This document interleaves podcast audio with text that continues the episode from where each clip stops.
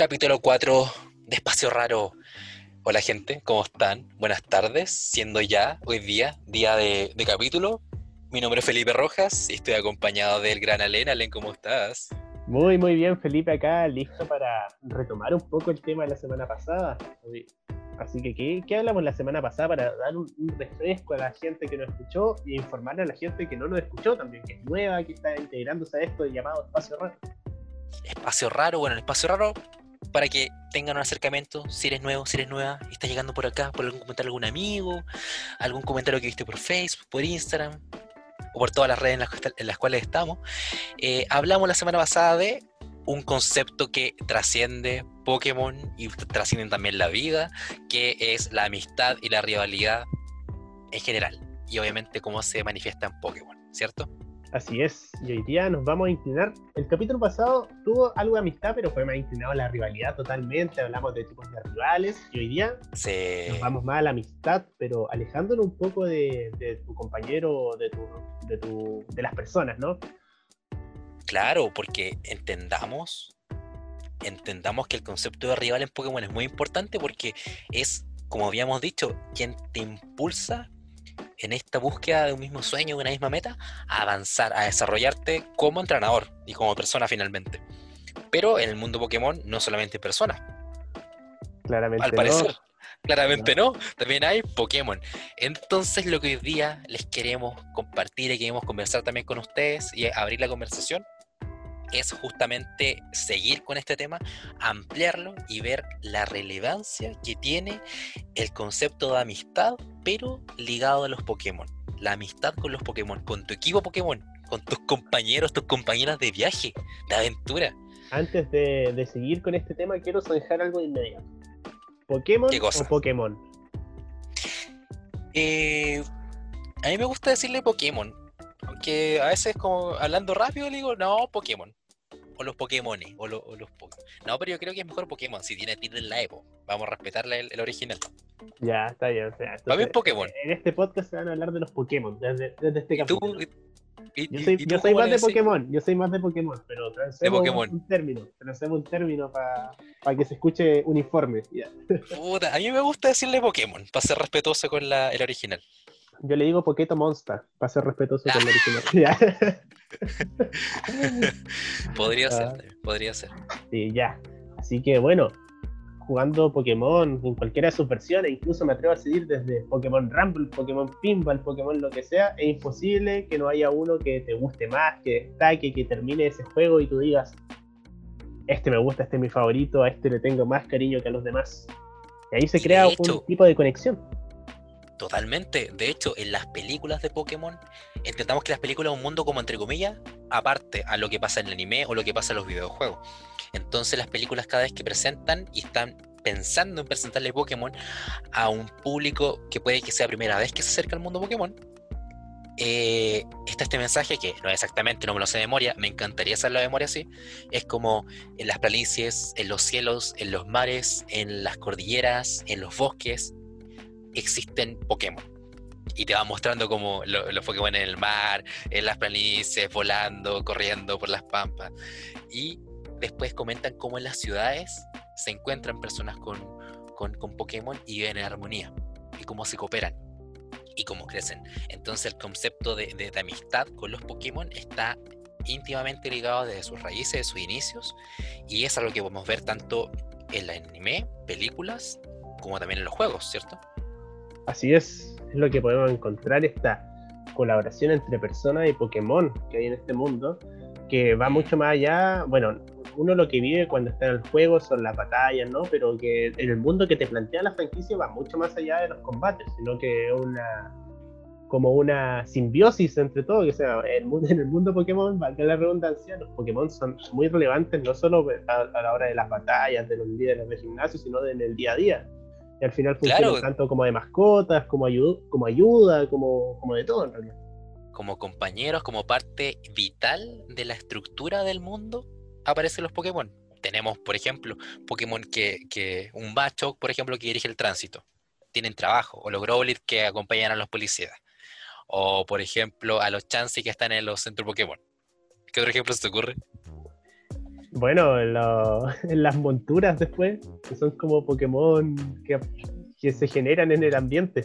Tú estás De tranquilo hecho, y necesitas hecho. caminar y nace un Taurus de la tierra. Y te lleva donde tú necesites. De hecho, claro, en Alola, bueno, ahí estamos hablando de una progresión de cómo desde la primera generación, ya desde Rojo y Fuego, te, te establecen esta relación entre Pokémon y humanos como muy estrecha, pero en Alola eh, la cooperación y la armonía entre Pokémon y humanos se manifiesta de una forma mucho más tribal, en ese sentido, como mucho más natural. Por eso ya no existe la, la MT, la MO, sino que ahora existen las monturas como los Pokémon te acompañan en tu aventura y ese es como el concepto, la base de, de esa como nueva mecánica. Lo que que igual es un poco raro. mejor. Es mejor, ¿Por es qué? más práctico, pero igual es un poco raro como que tenga un Taurus y no lo puede usar. Que tenga un Charizard sí. y no lo puede usar. Como, te Sí. saca un poco de onda, pero es, es mucho más cómodo a la hora de jugar, sin duda. Y además libera eh, a los esclavos de MO. ya no está el line un esclavo. El, Vidus. el Bidoof que, que llega a nivel 80 a la liga y sirve para tirarlo de carnada, para tirarle a revivir a tu Infernape. Tremendo. ¡Ay, qué grandes momentos! ¡Qué grande! Mo- En este podcast queremos a. Así es, no, totalmente. Un Somos vidufistas. No sé cómo se puede decir. Sí. No, y Vidus piedra eterna, ojo. Nada andar evolucionando acá. No, no, no, que son esas cosas. Que sea lo que quiera hacer en realidad. Y es igual esto, otro concepto de, de, dentro de la amistad. Entrenadores que eligen si que su Pokémon sea lo que quiera hacer, que si quiere evolucionar o no. Y de hecho, en el anime, ya como hablando de que esto se ve en anime, en juegos, en películas, que es de vital relevancia e importancia el, el ta- el lazo de amistad de los Pokémon con su entrenador, eh, ejemplos varios, y el primer ejemplo que se me viene, que se nos viene a la mente, es lógicamente la historia de Pikachu con Ash o Satoshi. Ketchup, como se le conoce por este lado del planeta. El ketchup, exacto. Y ahí nos cuentan, y de hecho, yo siempre te cuento esto, y la verdad es que si alguien conoce el capítulo, me encantaría por favor que lo comentara, porque yo no tengo idea. Pero estoy seguro que vi un capítulo. Historia verídica. De- Esto pasó, esto pasó, no fue un Esto, sueño. esto ocurrió. No, no, de verdad, ocurrió. no me lo imaginé, se lo juro que no. Tal vez estaba a punto de, contar un, un fanfiction y no lo sabemos, lo soñaste. El capítulo, el capítulo perdido. ¿Te imaginas? Estaba viendo Pokémon. Creo que era de, eh, no sé si era Lola o de, o de Kalos. El tema que estaba Pikachu de Ash enfrentando al equipo Rocket. La típica escena, tensión, a punto de robarlo. Ash no estaba, brillaba por su ausencia. Solamente Pikachu frente al equipo Rocket. Y ahí estaban. Pikachu obviamente se defiende y tira su Impact Trueno mítico, legendario, el de siempre, el de toda la vida. Y obviamente el equipo Rocket pensaba salir volando, como siempre pasa.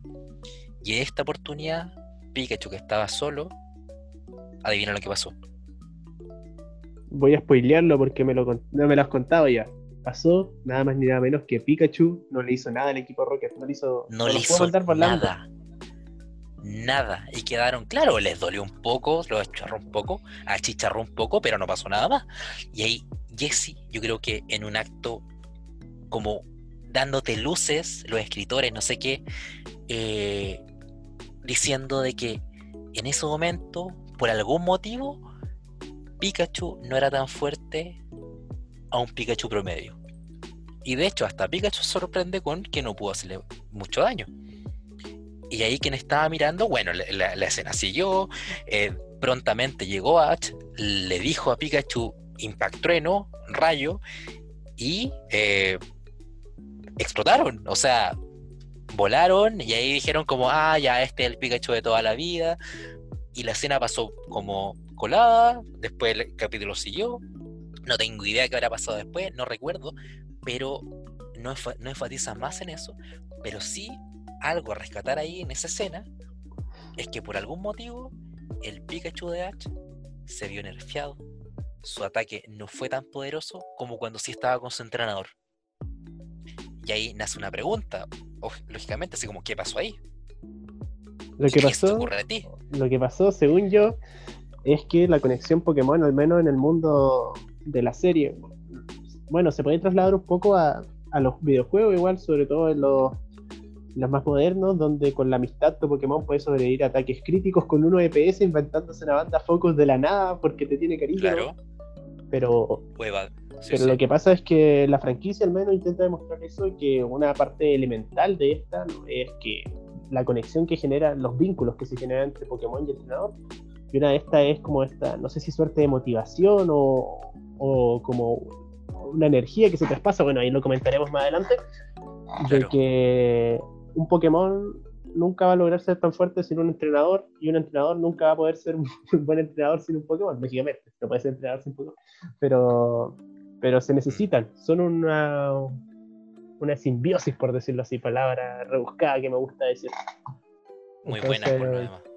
entonces, bueno, hay varias formas en las que se demuestra esto de la, de la amistad de la franquicia. Ahora yo creo que podríamos pasar particularmente los juegos. Inicialmente hay una que es la, la primera, ¿no? que es la amistad, literalmente la amistad dentro que se tiene entre Pokémon y entrenador, que sirve para diferentes cosas. Entre ellas, una es la evolución. hay ciertos Pokémon que evolucionan solo mediante esta característica de amistad. No importa el nivel, no importa nada, solo la amistad. ¿Recuerda alguno, Felipe? ¿Alguno que se te venga a la mente? ¿Alguno que haya evolucionado tú por amistad? Sí, de hecho, el primero fue un Togepi, recuerdo. El Togepi que, que te dan en, en Pokémon Oro. Cuando eh, estás como para los mandados del profesor. Eh, ¿Cómo se llama el profesor? El profesor Elm. Y ahí te dan un huevo de Togepi. Y ya pues iba con mi Togepi, iba caminando, iba entrenando, iba con mi Cyndaquil, me acuerdo. En la torre, no me acuerdo dónde estaba en realidad. Y de repente Togepi en un momento evoluciona. Y yo dije, ¿y cómo evolucionó? Si no, ¿Qué onda? No me, lo, no me lo tomé en cuenta. Y después como que estaba revisando y claro, pues yo a Togepi lo había tratado súper bien, pues, porque era una guagua. pues. Le hice cariñito, le, hice- le hacía peinado, eh, que no la debilitaran, tenía ciertas nociones de cómo hacerlo feliz. Quería que estuviera contento, pues era una guagua. Y lo protegía. Y evolucionó, pues, y, y un Togepi que estaba contento, así que ese, ese fue mi primer Pokémon como por, por amistad. Y bueno, los Pokémon bebé, que todos evolucionan mediante am- amistad. Es una, es una característica de este como tipo de Pokémon. La mayoría, claro. Yo me acuerdo que cuando jugaba Pokémon y no era mucho llevar Pokémon que evolucionaban por amistad porque yo no sabía cómo evolucionarlo. Para mí era como que era una piedra eterna. Digo, para mí si no evolucionan por nivel no servían. Esa era mi mentalidad. Entonces era como, ah, Riolu para afuera. Ah, Lucario, este sí. No, pero, pero después cuando le agarras la mano igual es como entretenido. Bueno, el último que evolucioné por amistad fue en el DLC, pues el Kufku, pero ahí como que no vale porque miráis como tres fotos y ya se hace tu mejor amigo de la vida. Claro, no, y además te obligan a estar con él como todo el rato, porque como tienes que hacerte amigo de él. sí, pero objetivo. en, creo que el primero que evolucioné por amistad fue un... De hecho, irónicamente fue un Riolu, el mismo que en algún momento descarté, después vino la revancha. Y me esmeré por hacerlo feliz y porque Lucario igual es bacán, pues ¿quién no quiere tener un Lucario? Claro, y fue en, en Kalos, me imagino. eso. Hoy soy un pésimo entrenador. Eu abandoné un Riolu. El Rigolo confiando en ti. No, Dios mío. No, pero después busqué a otro. Quizá el mismo. Pongamos en la historia que volví arrepentido y busqué el mismo. Sí, sí. No, y igual convengamos que como revisamos en el capítulo anterior, hay tantos estilos de entrenamiento en Pokémon y tantos estilos de entrenador que, y todos son válidos. Cada Pokémon puede sacar lo mejor de sí con el entrenador. Yo fui, yo fui un Paul. Tú fuiste un Paul. Todos Ah, tenemos verdad. un poco de Paul. Arrepentido. Todos tenemos un poco de Paul. Es verdad. No sé si es- Sí, todos tenemos un poco de Paul. Entonces ya hemos visto que eh, hay un Pokémon que obviamente depende su, su evolución de lo que es la amistad, del lazo de confianza, del cuidado que le otorgue su entrenador o entrenadora. También hay movimientos que dependen o dependían porque ahora en la nueva generación fueron eliminados. Hablamos de frustración. Hablamos ahí dependían de no de la amistad, sino del poco vínculo. Era frustración en Exacto. particular. frustración. Y lo otro que es eh, retribución. Retribución que ya no existen. Lo extrañamos, lo echamos de menos. Un buen ataque. Un saludo a toda la gente que en algún momento le puso eh, retribución a sus sí, Snorlax. lo hexió y no le puso amistad. y después al momento de pegar, pegaba menos que el placaje. Cosa que no pasó poco. No, no, a mí me pasó una vez y fue terrible. Eh, hay otro, otro, ¿cuál más? Eh, bueno, los Silvion que en algún momento evolucionaban así. Eh, pero hay algún momento la amistad y el otro concepto que era de afecto era distinto y en esta generación se volvió a combinar. Y ahí hay un sinfín de, de, Pokémon, de, de, mecánicas que funcionan a través de esto mecánicas que no se extrapolan al, al, BGC, por ejemplo, el tema de que aguante con un PS, o que va de ataques, o que sobreviva. Menos mal. Obviamente. Que no. Menos mal. Ahí o sea, imagínate. No, estrategia. Si hay, ya hay mucho factor suerte en el BGC, si ya los Pokémon aguantaran con un PS porque sí, ya. Final del mundo. Jugaste perfecto y se le ocurre al rival aguantar tres turnos. no, sería no, No, sería una locura. Pero eso le da el, picante al juego. Eh, y sin duda, sin duda todos, todos hemos vivido la experiencia de, encariñarnos con un Pokémon. Y yo creo que eso tiene una raíz también súper eh, evolutiva y que Pokémon ha sabido muy bien jugar con eso. Es decir, si es que somos capaces de, encariñarnos con un Pokémon, de tener una cercanía con un Pokémon, de tener un Pokémon favorito, de tener como una historia de historia incluso con, con un Pokémon con lo cual uno comparte, es porque quizá en algún momento de nuestra vida hemos sentido eso anteriormente. Hay gente, hay gente, no es mi caso lamentablemente, me encantaría que tiene su juego actual de Pokémon y han pasado generación en generación su primer inicial o un Pokémon en particular, que son historias, historias muy significativas, sin ir más allá uno, incluso me atrevo a decir que tú igual los has leído sin preguntarlo, pero ya te han metido en este mundillo, es lógico que en algún momento te has jugado con este tipo de historias donde lamentablemente hay alejamiento o hay la pérdida de un familiar, un amigo, y antes le regala ese Pokémon y ese Pokémon, ese, ese código programado en un juego se transforma en algo tan valioso para la persona que obviamente no se dan todos los casos, pero existe esa conexión y bueno, esto obviamente se puede extrapolar a otros juegos, no sé, que, o a juegos de cartas donde alguien muy cercano regala una carta, se puede extrapolar a todo, pero en el caso de Pokémon mm. se, pasa esto de, de que se pueda se pueda generar este vínculo tan profundo, darle tanta relevancia a algo tan banal a la larga.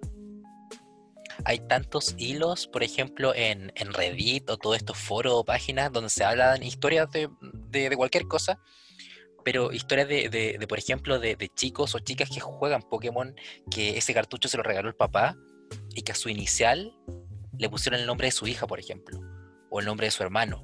Y después, como tú decías, ese, ese familiar fallece por algún motivo y guardan un cariño tan especial porque ya hay una proyección de ese cariño de esa persona querida, amada, con ese, ese código, esa, esa imagen de ese Pokémon que, está ahí y que ahora representa no solamente un, un, animalito que tira poderes, sino que ahora es un familiar o, es la esencia de una persona importante.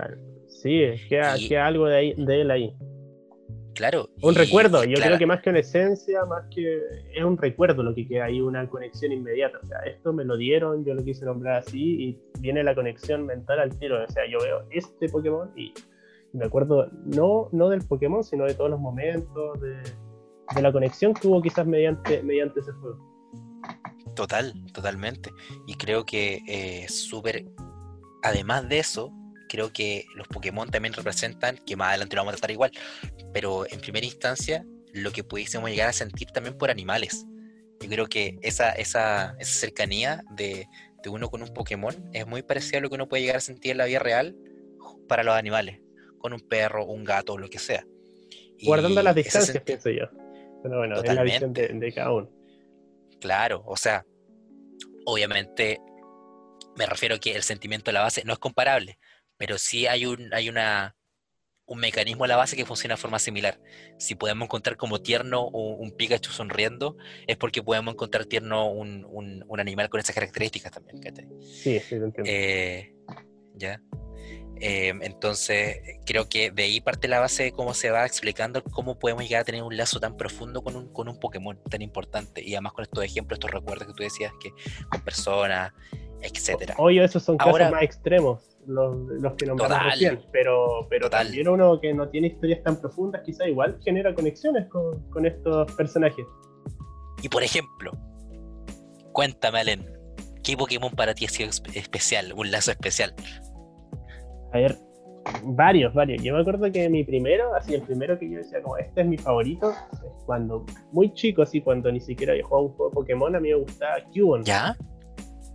Y sin saber la historia, porque no había jugado Pokémon, sin saber la historia de, de la mamá, nada pero me gustaba mucho su diseño y yo lo opté como mi favorito, así porque sí, sin ningún motivo en particular, no tenía un juguete, nada, pero eso hizo que con los años me preguntaran, ah, ¿qué mi favorito? Y después cuando pude jugar Pokémon capturé un y venía como esa carga antes, así como de, ya, este era mi favorito por diseño. Así que como yo podría decir, el primero que me atrapó por diseño es Cubone y después cuando existió Marowak de Alola y fue, no, tremendo. Ese es de, de mis favoritos sin ningún tipo de dudas. Y bueno, después con la historia, eh, jugando los, modos historia de, Pokémon, le he ido agarrando cariño a, diferentes. Por ejemplo, mi primer starter, como no olvidarlo, eh, Greninja. También, también mi primer Pokémon Mega, que no fue Lucario, porque Lucario te no da la historia. Yo tuve la suerte de encontrarme una Mega Piedra porque sí, algo que era igual complicado porque yo no, no sabía nada del juego. Yo lo jugué, no sabía que las Mega Piedras salían a cierta hora, nada. Y me tal vez la de Abomas no era fácil de obtener, yo no sé, pero para mí fue fue como bacán, así que eh, Abomas no que lo, lo, lo puedo ocupar. Después le tengo mucho cariño a los tres iniciales de, de Joven. De hecho, pienso que es la generación que tiene los tres iniciales, los tres mejores, no los tres mejores iniciales, pero sí donde los tres iniciales están al mm, mejor nivel. Sí a mí a mi criterio, porque a mí me parecen geniales los tres. O sea, yo en el momento que me pongo frente a una partida de Pokémon Rubí o Zafiro, no sé nunca cuál mm. elegir, porque los tres me encantan. Em, no, muchísimo. Me acuerdo que cuando jugaba Showdown también, cuando jugaba U, y después lo traspasé cuando pasé a BGC, mucho tiempo, había una pareja que siempre iba en mi equipo, Yarados, Metagross. En todos los equipos lo ponía, Yarados y Metagross Shiny. Como era Showdown, daba lo mismo, no, no era complicado. Y, Yarados con autoestima, cuando se ocupaba con intimidación en ese tiempo, y Metagross con chaleco asalto, con puño meteoro. esos dos eh, iban en todos mis equipos, así sí o sí, Volcarona también. Eh, me encariñé mucho, es mi tipo bicho favorito por lejos. Eh, y bueno, los más favoritos ahora de la séptima generación, ya que fue la última que. No, octava generación, la última que se jugó de Pokémon Espada eh, el Pokémon que me encariñé más, irónicamente, no es de la generación, en mi modo historia, sino que fue un Bellyplum, que me llevó por intercambio, un Bellyplum con nombre coreano, que necesitaba una cobertura tipo planta, llegó, cubrió ese hueco y ganamos la liga, no, grande Y también mm, de la séptima generación, el Pokémon endémico de Galar, que me gusta más, es Hatterene. Y ese es netamente para el BCC. De hecho, antes de que tuviera Gigamax, no, sí, Gigamax, no se usaba tanto g era como de nicho, ahora igual es medio meta, según yo. Igual lo veo harto en harto equipo, porque tiene una giga muy buena. Pero antes de que tuviera giga yo lo usaba y no, tremendo Pokémon, mi, mi Poké favorito de, Galar. Y bueno, Cinderace, que es un, inicial que mezcla un concepto con algo que me gusta mucho, que es el fútbol, y el mío se llama El Bicho, el bicho que Así que Así que, así como grandes rasgos, y también en lo poco y nada que juego de TCG, me encariñé con dos Pokémon, con Espion, aunque ese igual me había encariñado en el juego antes, pero era como ah, un Pokémon que me gustaba mucho, después con el TCG se transformó en uno de mis favoritos. Y un Pokémon que me encanta y es obra exclusiva de mis partidas de TCG con mazos Chaya que jugaba con mi amigo, Passimian. Qué grande que es Passimian, aún no lo puedo ocupar en el juego, pero me gustaría poder usar un equipo de Passimian porque un es muy lindo Passimian además. Y el, el TCG es buenísimo. ¿Y tú, Rochas? Creo que me, me Creo un poco, que... pero son muchos. Sí, sí, no, o sea, es que la historia, todas las historias, todas las regiones, todos los juegos que uno que uno va como jugando, valga la redundancia, te van dejando historias con esos Pokémon. Entonces, sin duda son caleta, caleta. Pero creo que un Pokémon que ha trascendido en mis historias jugando Pokémon desde que juego Rubí Zafiro, Esmeralda, hasta juegos más avanzados, hasta que volvió a jugar, es sin duda Torkoal. Torkoal es un Pokémon que. Voy a poner una canción acá de fondo. Y ahí van a entender por qué, además. Ya, ya sé qué, canción va a poner. Creo que Torkoal Mira, yo me acuerdo que una de las cuevas que más me llamaron la atención en joven fue esta cueva antes de llegar a esta ciudad como donde había ceniza.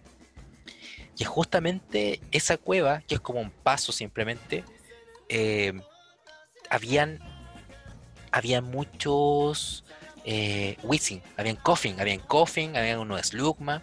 Y de repente pasando por esa cueva, entrenando, me pillé un Torkoal. Y dije, oh, este Torkoal es muy difícil de encontrar porque además el sprite se muy bonito. Y dije, me encantó, yo quiero ese Pokémon. Y además hace tiempo yo vi el anime. Entonces yo quería tener en el juego el equipo de H, que era Sceptile, que era, era, era era Pikachu, era Corfish, y todo eso, Corfish y Torkoal era lo más difícil de pillar. Y pillé Torkoal y fue como, no, qué genial, yo quiero tener ese, yo quiero compartir con Torkoal. Atrapé Torkoal y fue mi Pokémon como estrella del equipo. Estaba, yo era, era muy feliz con Torkoal. Entonces me acompañó todo joven. Eh, fue, fue, fue genial, fue genial porque me costó mucho, mucho encontrarlo. Eh, fue un encuentro fortuito, después me di cuenta de lo difícil que era encontrarlo, entonces fue como genial. Y yo después, como te contaba, yo dejé de jugar mucho tiempo. Y cuando volví a jugar Sol y Luna, eh, y estaba como ya conociendo los Pokémon, poniéndome al día con todo, eh, de repente, viendo las noticias, me di cuenta que le habían dado una nueva habilidad, que era el sol viendo las noticias en el almuerzo. Claro, yo viendo viendo televisión y de repente aparece como Macarena Pizarro diciendo, le dieron nueva habilidad a Torkoal. Y yo, y yo como, ¿qué? Interrumpieron la sí, Así como eh, en directo, en vivo. Le han dado nueva evolución, digo, nueva, nueva habilidad a Torkoal. Yo como, ¿qué? ¿En serio? Yo como, Torkoal, mi Torkoal. Y yo dije, no, tengo que encontrarlo. Y en la historia pilla a Torkoal, tiro al sol y dije, no, está muy lindo este Pokémon y me acompañó. Me acompañó durante todo mi, retorno a jugar. Y obviamente como soy jugador de, de BGC, eh, Torco ha estado en la mayoría de mi equipo en donde lo he pasado bien, donde me he sentido cómodo jugando. Me acompañó en 17 y ahora me está acompañando ahora también en, en, la Players Cup, que es el torneo que estoy jugando ahora. Entonces un Pokémon que le tengo muchísimo cariño, que me ha acompañado en muchas historias, que, que también me, he vivido como combates muy intensos con él. Y ahora le tengo un nick que se llama Matador, le tengo su canción también. Entonces, para mí es como Matador. De aquí, cada vez que pueda jugar con él, tengo una historia como tremenda con él y me encanta ese Pokémon. Matador de por vida. Oh, tremendo, tremenda historia. Y bueno, debo decir que en esta generación en particular, que jugó mucho TR, también Trick Room Espacio Raro. Eh, le agarraba mucho cariño a Torqual también porque es buenísimo, nada que decir. Y también me faltó nombrarlo como Perdóname Cuperajá. Y se me pasaron dos Pokés muy importantes a mí. Me, extraña de mí mismo es que dije tanto y no nombré a Cuperajá y Empoleon. ¿En Empoleon? Mi, mi Poké favorito no, lo nombré. el mismísimo. El mismísimo. Es que eran muchos. Lo, pensé, lo dejé para el final y después se me pasó. Pero ya debía, debía nombrar al gran Empoleon. Ahora Felipe, estoy seguro que Torqual no es el único Pokémon no que el único. En, el tan alto No, no es el único para nada. Pero para mí siempre ha sido importante Torkoal por lo que significa, por lo que he jugado con él, por lo que he vivido con él en torneos presenciales. Y sin duda también otro Pokémon que me gusta mucho es eh, por la verdad que por motivos similares. Y también Ho. Ho, si bien no un Pokémon que, que he ocupado tanto, que tengo una historia como tan profunda con él, eh, cuando empecé a viajar jugando Pokémon, jugué mucho juego. Y para mí juego no solamente un Pokémon que, que, es divertido de usar o divertido de jugar y de compartir con él, lo encuentro que su, estética es hermosa, encuentro que tiene un, concepto también genial, que es que, eh, o sea, el Pokémon arcoiris es un concepto que también se desarrolla mucho en la película, en donde te comentan que eh, es un Pokémon que aparece después de la lluvia y que da el inicio de cosas nuevas. Aparece después de la tormenta. Y es como el, iniciador de nuevos ciclos. Entonces encuentro que un concepto de Pokémon que además de lindo, además de poderoso, además de, insignia de la, de la, saga, de todo el mundo, eh, es bacán, es bacán. Así que igual todo mi respeto y admiración para pa Ho, pero es como mi, insignia, así como a lo alto, lo más simbólico, algo más cercano como el día a día es Torkoal. Torkoal y Moosdale. El tipo fuego muy presente. Sí. ¿eh? Estamos armando un monotype Sí, sí. fuego. No, pero eso- esos dos yo creo que. Oye, hay uno que sí yo relaciono particularmente contigo. ¿Cuál? Yo creo que deberías nombrarlo. Moodsdale, Claro, pues, Moosdale, que fue el que comenté recién también. Moosdale. pero no, no te explayaste. Ah, claro. No, es que Moosdale es un Pokémon que de repente yo, en mis aventuras por Alola, eh, apareció Moosdale y le dije, oye, ¿y si le doy una oportunidad? Así que voy a jugar con Moosdale. Y de repente era un Pokémon que me permitía jugar y yo me, yo, yo me sentía ligado con el Pokémon. O sea, es un momento en que eh, al momento de combatir con él, yo decía, va a pegar esto, y pegaba eso, va a aguantar esto, aguantaba eso. Le tenía tanta confianza, tanta confianza a Moosdale de lo que podía hacer y lo que no podía hacer, que me sentía realmente conectado con él. Y fue cuático, porque dije, es esto a lo que va Pokémon, a esto va, como confiar en tu Pokémon, sentirlo, así como realmente estar sincronizado con él. Y con Moosdale es un ejemplo de lo que, de todo este concepto de Pokémon. Entonces creo que encontrar eso en, en- en un Pokémon eh, a través de su repartición de stats, de lo que sea, pero sentir esa cercanía con un Pokémon y esa confianza y comunicación con él es gigante. Así que igual Moosdale, desde ahí le tengo un cariño tremendo.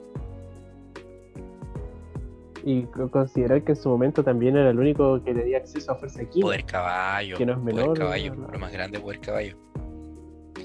De hecho, Se llamaba así, ¿o no? High como poder caballo, High no, se llama Fuerza Quina. eh. Sí, le No, es que tú le Fuerza caballo, no me acuerdo quién le empezó a decir así. Creo que Prankster, este men, le decía así, creo. No, no. Nuestro amigo saluda a él.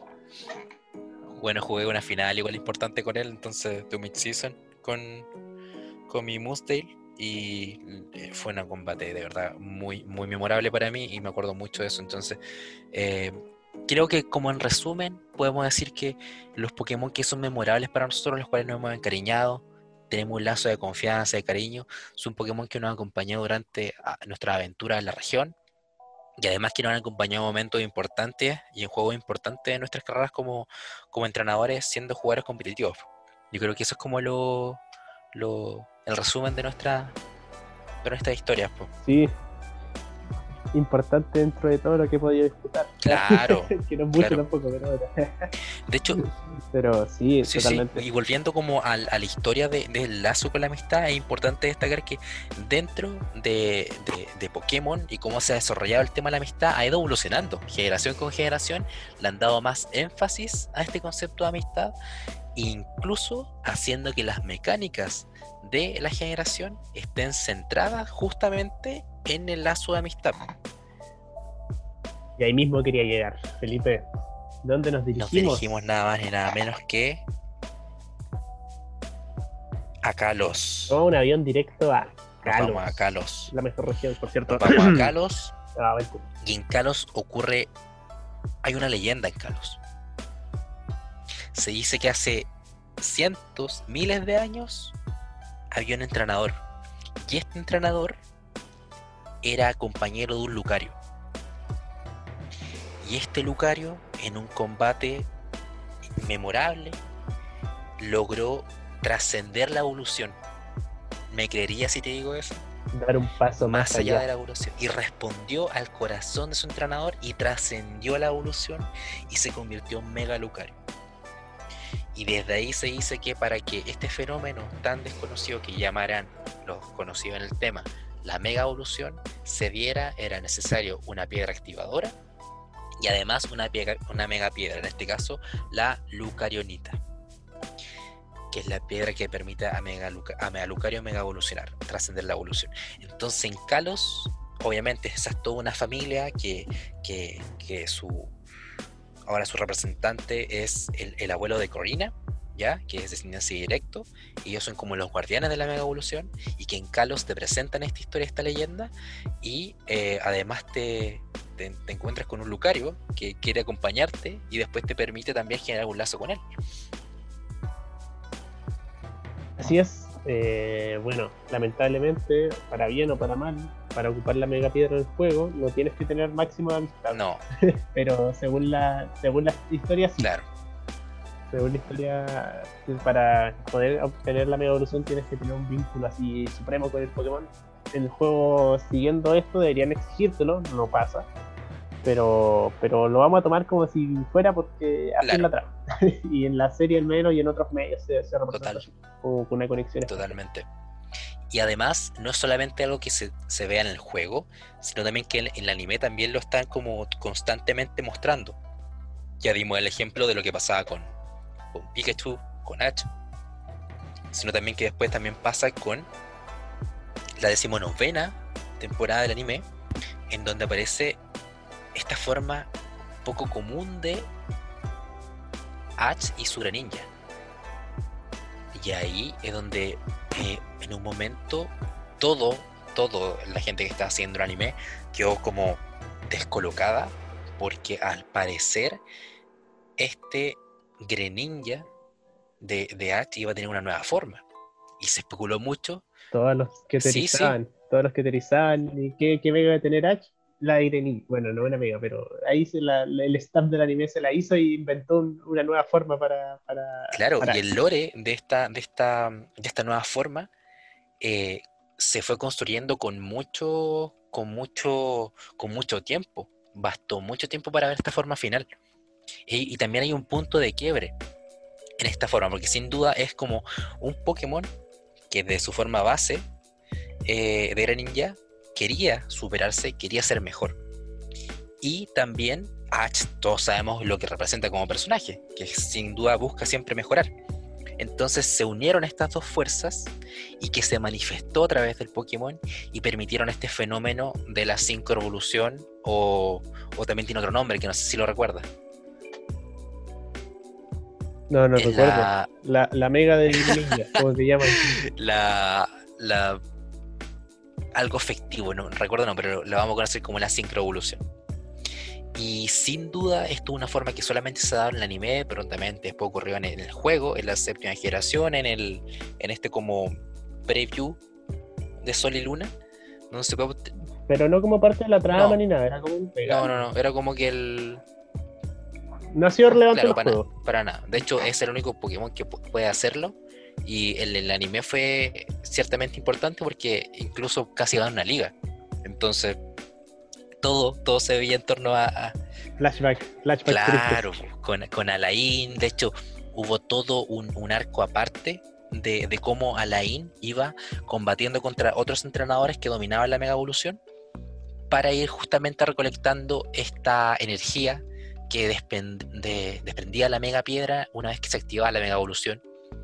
Em, y hay toda una historia respecto a que esta energía nace este meteorito gigante que está en Kalos, en una ciudad que, que, está íntimamente ligada con las megapiedras, que es un meteorito que cayó hace 3.000 años, que se creó, o sea, no un meteorito, una piedra que se creó hace 3.000 años, tras la activación de la, del arma definitiva, con AZ, que, que, al parecer convirtió todas las piedras evolutivas con esta energía en mega, en, megapiedras justamente, y eso explica por qué hay tantas megapiedras y por qué hay tantas algunas especies que se pueden ver favorecidas de, este fenómeno. Y obviamente... Excluyendo a Flygon. excluyendo a Flygon, totalmente.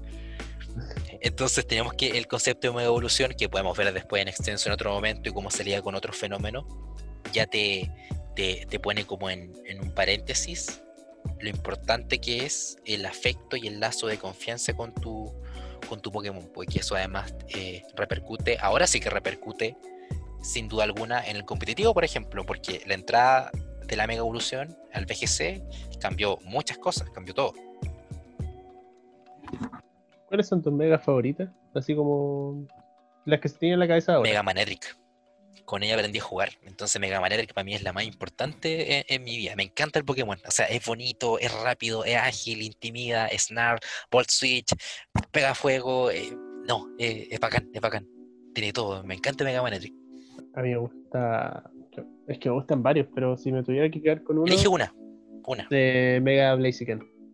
Mega Blaziken. Encuentro que el diseño de Mega Blaziken, a pesar de ser un Pokémon muy similar a Blaziken normal, Encuentro que su diseño es, tan, es una mejora tan sutil, pero tan buena, encuentro que es bellísimo. Pero eso lo digo ahora pensándolo rápido. Quizás si tuviera un poco más de tiempo diría otro, pero así, Mega Blaziken así, de primera. Es hermoso Pokémon. Y de hecho, hace un momento atrás comentaste eh, de cómo el lazo con el Pokémon podía ser más fuerte al entrenador y el entrenador del Pokémon. Y eso es una frase que se deja muy en claro en un capítulo del anime en donde está combatiendo eh, y su rival Sawyer, que este chico, que era como el que seguía a Ash en el anime, que es de pelo verde, bajito, muy estudioso, que tenía un Sceptile en ese momento. Y el combate definitorio de ese momento, de ese combate en la liga semifinal de la liga de Kalos, fue el Satoshi Gekouga, Ash Greninja versus Sceptile se enfrentan en un combate, la verdad, uno de los más, no sé si el más emocionante, pero sí fue un muy buen combate. Y llegó el momento en que Sawyer saca su arma como secreta, entre comillas, y saca la mega piedra, mega evoluciona Sceptile, Ash sincroniza con, con Greninja, activa la, la se están enfrentando, y en un momento Sceptile está tomando la ventaja. Le tira Frenzy Plant, que es planta feroz, se ven todas las raíces saliendo del estadio, eh, Greninja se ve como acorralado cada vez más, todo el estadio viendo cómo está a punto de ser derrotado y la verdad es que están todos pensando así como, va a perder, en algún momento va a perder, o sea, está de, verdad la tensión como en su punto máximo y todos viendo así como, wow, va a perder, lo van a eliminar, ¿qué va a hacer? Y ahí justamente existe un diálogo que para mí es como súper, súper importante para esto que estamos hablando, del afecto. El entrenador, el profesor Cipres, comenta, eh, la fuerza de H radica en que mientras él esté y confíe y esté y esté para su Pokémon, que en este caso era Greninja, y mientras Greninja esté para H, los dos se van a hacer cada vez más y más fuertes ya empieza a sonar el IQC, eh, se activa como el, corte, saca el churicón de agua, corta la planta feroz, crea un churiken gigante y termina ganando.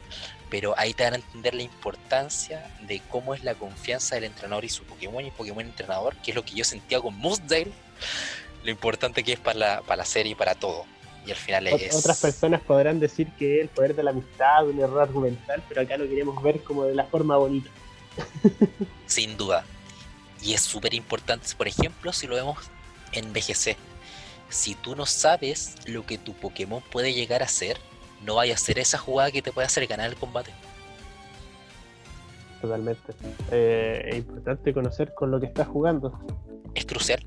Es crucial, de verdad. Es como, como dicen, no, es un guionazo, lo hicieron pasar porque sí, pero es realmente una enseñanza crucial al momento de jugar, por ejemplo, competitivo si tú no confías en lo que tu Pokémon puede llegar a hacer, el daño que puede llegar a meter o lo que puede llegar a aguantar, o si no lo conoces, o no lo conoces, no vas, vas a jugar para atrás.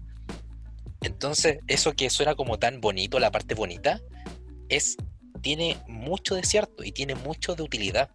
Por eso no creo que sea algo que se tenga que ver como, ah, ya, un, un simplemente argumento de la serie para ser más bonito. Es realmente muy importante a la hora de jugar también. Y bueno, saliendo un poco de, la de Kalos, quiero invitarte a ir a una generación más atrás para hablar sobre algo que plantea la serie en, su trama, más no como mecánica. ¿Ya? Y algo interesante, eh, otra visión que nos presenta sobre todo un personaje durante el juego que quizás hace cuestionarte ¿no? durante la trama qué posición estás tomando. Estamos hablando de la plantea un Pokémon blanco y negro con el personaje de N, donde se da esto de liberar a los Pokémon, de que quizás lo estamos utilizando, ellos no quieren esto, que se da una, como revisión a la, a la idea de, de, la amistad, ¿no? Que pasa de esta amistad de la que hemos estado hablando, de confiar y todo en los combates, a hacer algo que quizás sea un poco forzado. Vale, vale, a ver, desarrolla, desarrolla. esto es lo que plantea el juego, eh, al final de todas maneras nosotros somos los héroes, así que terminamos derrotando eso, terminamos derrotando a N, aunque no se dice que nosotros tengamos la razón, sino que mm. al menos la trama cuenta que la verdad está como en un punto medio, aunque también queda a la, a la expectativa de cada jugador. Yo creo que en mi idea particular esto se puede trasladar o la forma en que se ve Pokémon funciona bien ese mundo porque es un videojuego, ¿no? No es algo real, es una ficción. Entonces acá yo no veo mal que hayan combates, ni campeonatos mundiales, ni, y que se usen en todo porque es una ficción y se entiende como parte de ese mundo ficticio. Pero si viviéramos en un mundo Pokémon, igual sería algo muy engorroso verlos pelear. O sea, que encuentro que lo que lo que plantea N podría ser una visión como más desde afuera. Pero, pero viéndolo desde el punto eh, como de, videojuego, ¿no? De ficción, de, un entretenimiento ficticio, eh, sí se puede encontrar este punto medio que, que dice él. No sé qué opinas tú yo creo que es un punto súper importante que estás tocando porque sin duda N lo está viviendo como personaje, está haciendo una crítica desde adentro. Como obviamente vive en ese mundo porque es un personaje de ese mundo. Ahora, si existieran N en nuestro mundo real, serían todas las personas que, por ejemplo, critican la existencia del rodeo, de los combates de gallos, de enfrentamiento entre perros también, que hasta el día de hoy todavía existen. Y claro, nosotros desde un mundo como el que compartimos y estamos simplemente jugando y manipulando y desde afuera, un personaje en ese mundo Pokémon, sin duda las consecuencias de eso no... No hay consecuencias en realidad. No hay consecuencias, si ese es, el tema. no juego, son bonitos tirándose poder. Pero encuentro que es súper valioso lo que N hace porque desde su mundo donde él sí tiene consecuencias y sí ve las consecuencias en ese mundo, te critica y te da ese sentido justamente crítico de decir, oye, quizás esto no está bien, po. Quizás los combates de los Pokémon no está bien. Tanto como alguien acá podría decir, oye, los combates de, gallos, que al parecer acá es mucho más obvio decir que está mal, una pelea de gallos, por ejemplo, un enfrentamiento entre perros, o incluso eh, cualquier animal al servicio de, nosotros como especie, ya sea como combate o sea como alimentación, por ejemplo.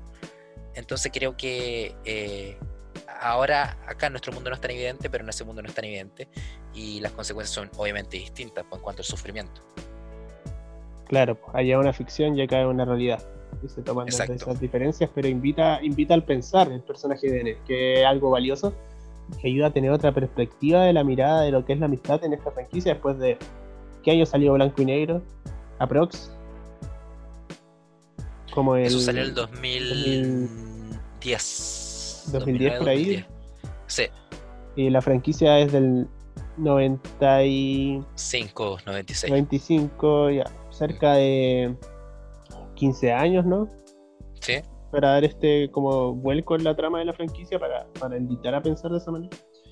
Entonces, es interesante eso. Y bueno, creo que hemos abarcado de manera amplia tanto los Pokémon que a nosotros nos gustan, con los que hemos sentido algún tipo de conexión, tanto como lo plantea la saga, mediante la amistad para evolucionar, la amistad en la mega evolución, o las visiones diferentes que hay de amistad, tanto de los personajes como, no comunes, pero la visión general que te ha entregado el juego de independiente del protagonista, la amistad de Pokémon con el creador y esta visión más crítica que entrega N en el blanco y negro en la franquicia, ¿Crees que nos queda algo más por abordar en este episodio?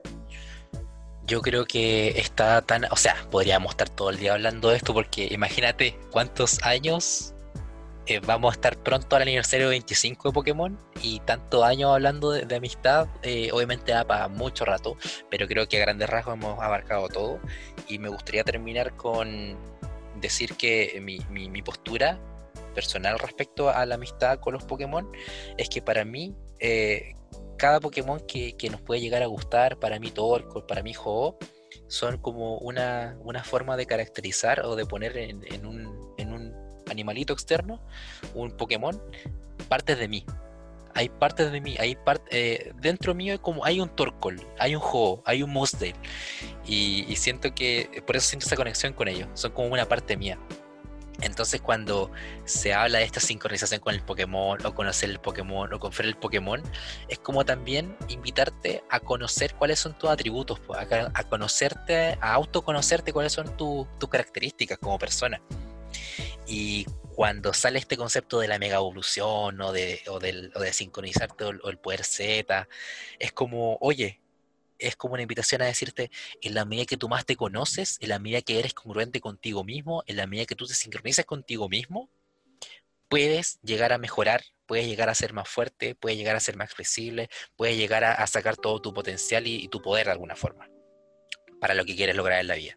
Y para mí es el mensaje que me, que me entrega todo esto de los afectos. Por eso para mí una wea como tan bonita, oh perdón, una cosa tan bonita, el, este tema de, de, la amistad con los Pokémon, porque creo que te habla acerca de de que de ti mismo al final, de cómo te, te otorgas este mensaje a ti mismo. Y quiero que igual invitar a toda la gente que, que pueda hacer ese ejercicio. porque me gusta este Pokémon? Eh, lo conozco tanto como me conozco a mí mismo, eh, y qué pasaría si me conozco bien a mí mismo, si confío en mí, si sé cuáles son mis fortalezas, si cuáles son mis debilidades, y que eso sin duda puede ser potenciador para el día a día, para enfrentar el día a día con mayor confianza y como poder enfrentar tanto el día a día como uno puede enfrentar un combate, vivir un combate como con seguridad, con diversión, pero eso mismo en el día a día con la vida creo que tiene una visión bastante particular de todas maneras. No sé si mucha gente la comparte. Al menos yo, por mí solo, nunca me lo había planteado así. Mm. Es un ejercicio interesante y bueno, para, para dar como mi, mi, propio, no sé si alejándome, pero mi propio eh, síntesis o pensamiento final sobre lo que hablamos en este capítulo y yéndome por una vía diferente a la tuya quizás. Claro. Eh, me parece interesante el fenómeno de, y que obviamente no se lo pasa en Pokémon, como, como he recalcado en, otra, en otras oportunidades, pero ese fenómeno de encariñarte con algo ficticio, con algo no tangible, con algo que, que, tú puedes relacionarte de alguna manera, que sea, yo puedo usar ese Pokémon, puedo... Pero y aún así siento como un, este es mi favorito, este, este tiene algo que ver conmigo, este es mi favorito, este es el que yo tengo en, no sé, en un pedestal, no sé, este es el que, que yo tengo, eh, no sé, fondo de pantalla en el PC, no sé, que sea. Pero, pero eso de poder encariñarte con algo que realmente no existe, que es un, que sea, existe, pero como algo ficticio, pues, se entiende, no es un videojuego, no puedo, no puedo tener un Empoleon en mi casa y eso es otra cosa, bueno, me desviaron un poco, y, pero, pero eso, eso de poder encariñarte con algo que, que está en una pantalla igual es es raro, que sea, es, interesante pensarlo, ¿no? Que sea, te puede pasar con series, con un personaje, te puede pasar con, incluso con gente que existe pero que nunca puedes ver como un artista, que mm. te puede encariñar con un artista, pero al final para ti es más bien una creación ficticia, te imaginas cómo es él mediante lo que es, ya, pero ahí ya me estoy desviando. El punto pero claro, tiene mucho que ver, sí, sí. El punto es que me parece interesante ese fenómeno de poder hablar, de, no sé cuánto rato llevaremos grabando, pero un, largo rato hablando sobre algo que es intangible. Sobre algo que, sea, el, el vínculo, un vínculo en sí ya es algo intangible, una amistad no se puede tocar. pero un vínculo intangible con algo que es ficticio, me parece interesante. Mm, que, pero que sin duda se siente y eso existe, y por más que no se pueda tocar, se puede sentir, y eso sí es muy real al final. Y obviamente lo que, lo que comento igual me hace mucho sentido porque es como ese vínculo que se, que, se realiza con algo que también es, tiene, habla mucho de nosotros.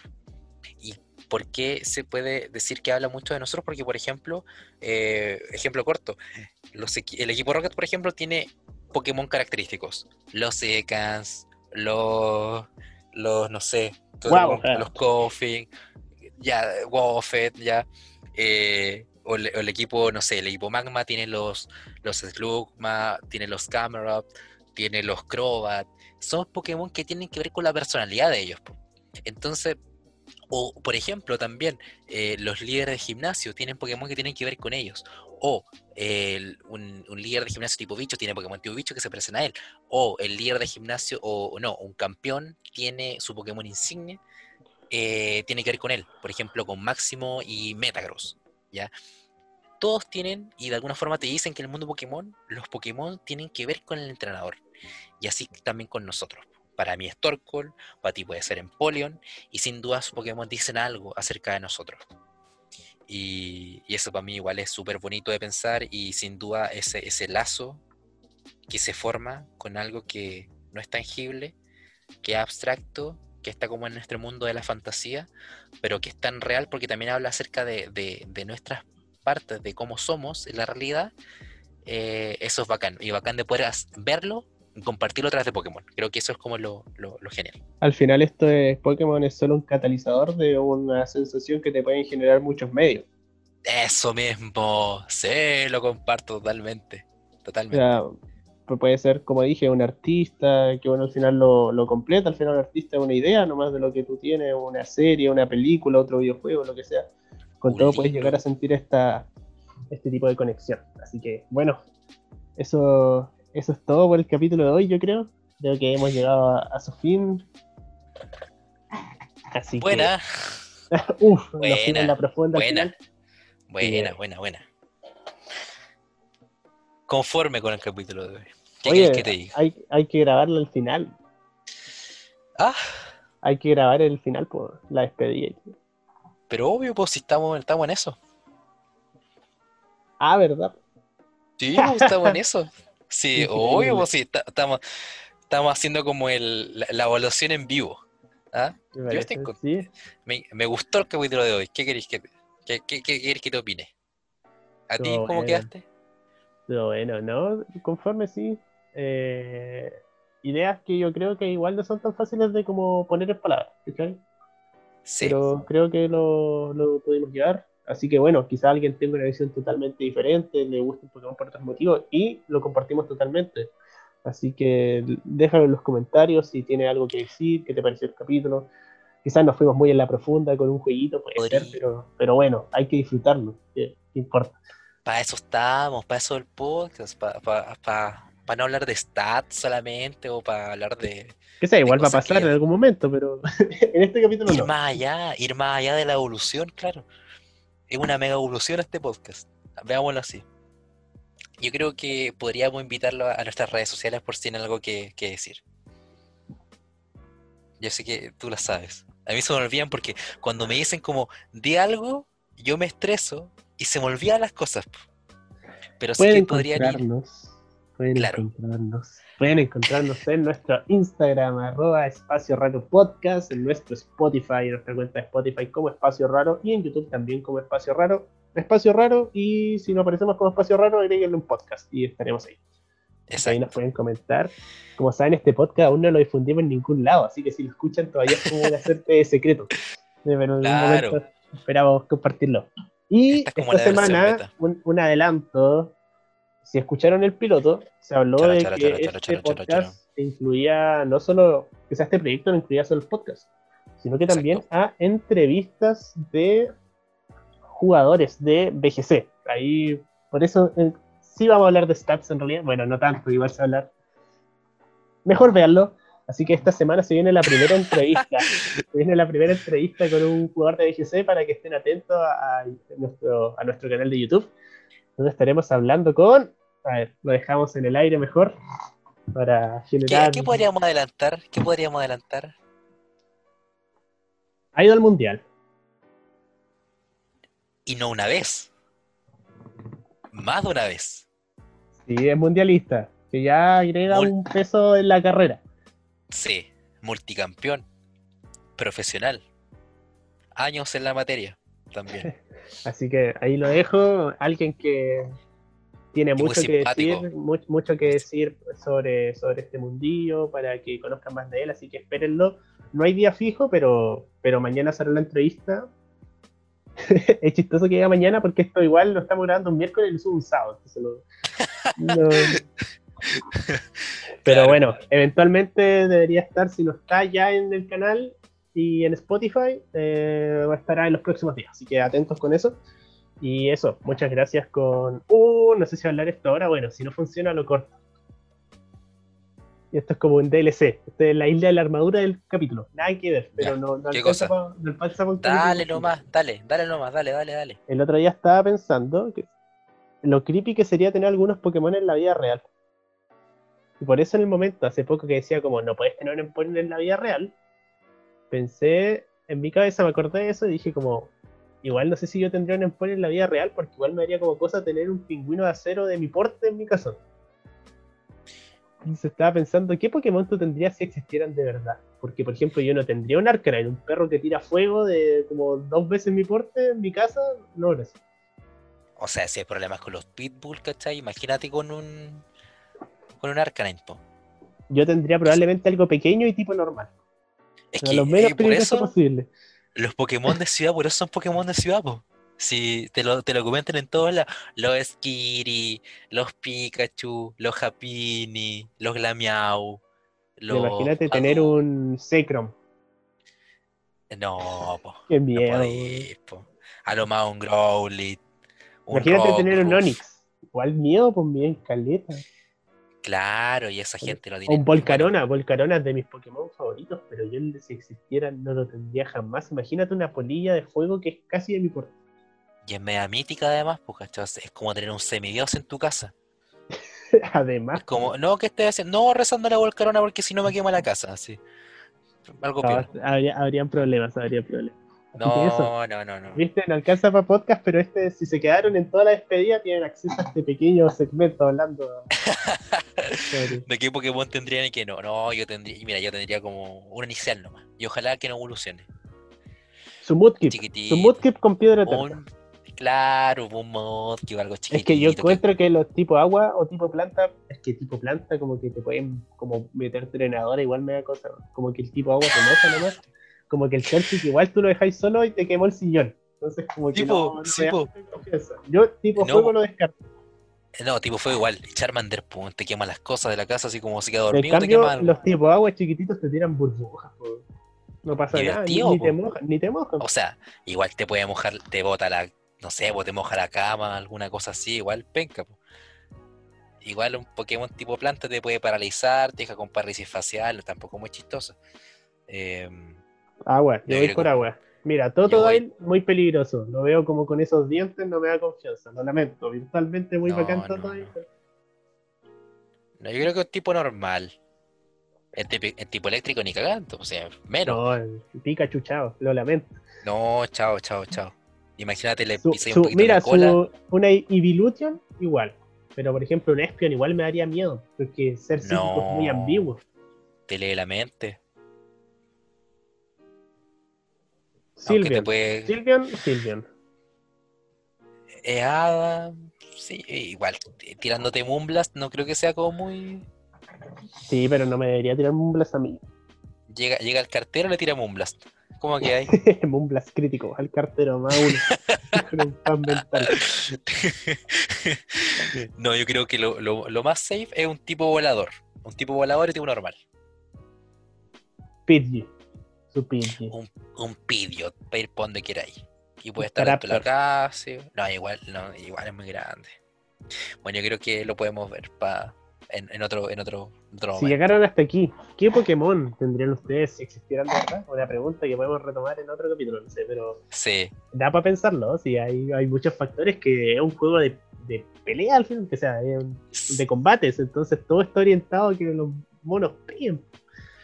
Y, y todos pegan, pues todos buscan pelear en algún momento. De hecho, como que disfrutan pelear, pues al final eso igual te cuentan, pu. Si a alguno les gusta pelear, les gusta la, la mocha. Mira, tipo lucha, chao.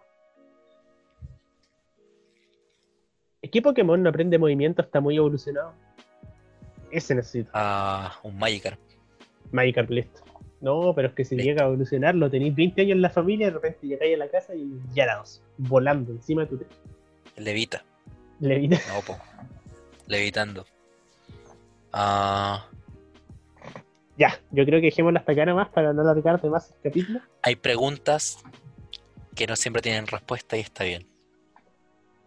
Así es. Así que con ese pensamiento nos vamos a despedir el capítulo. Ya, gente, muchas gracias. Ojalá lo hayan disfrutado. Esperemos, yo espero que sí. Yo creo que un, un buen capítulo. Eh, extenso no. Para algo están los podcasts. Eh, nos vemos la otra semana con un nuevo capítulo de Espacio Raro. Aquí ya estamos más, más ¿cómo decirlo? Más, Más, más- distendido, más relajado. más distendido, más fluido, más relajado, pasándolo mejor ya. Así que, como saben, todos sus comentarios, su Pokémon favorito que tendrían en la casa, lo que les parece el tema de la emoción, el lazo, cómo lo han vivido en su día, eh, eh, qué creen que si acaso conocerse, el autoconocerse es importante también para poder actuar en la vida de una forma más, más confiada, más feliz, más óptima. Ahí se te salió eh, los psicólogos. Eh, todo, todo, todo me importa, todo, todo lo que quieran. ¿Qué Pokémon es su Pokémon favorito? Todo nos interesa leer, todo, todo, todo, todo.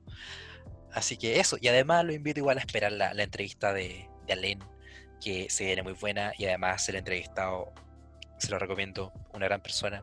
Así que estén atentos a eso. Estamos. Hasta la próxima, chicos. Se acaba el espacio Adiós. raro. Wow, wow, wow, wow.